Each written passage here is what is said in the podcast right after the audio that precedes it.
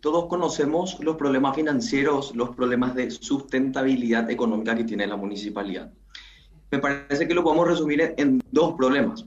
El primero de ellos, la cantidad de funcionarios públicos, como recién estaba comentando Giselle, tenemos más de 9.000, cuando según estimaciones estaríamos necesitando entre los 2.000 y 3.000 funcionarios.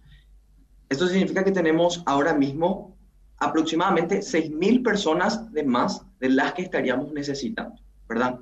¿Y cuál es el impacto económico que, traen, que trae esta sobrepoblación en la municipalidad?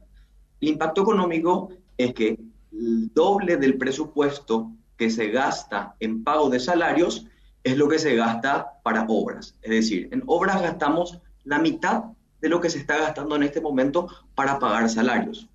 Y me parece que teniendo en cuenta eso, tenemos que ser bastante claros y bastante tajantes de que hay personas de más en este momento en la municipalidad.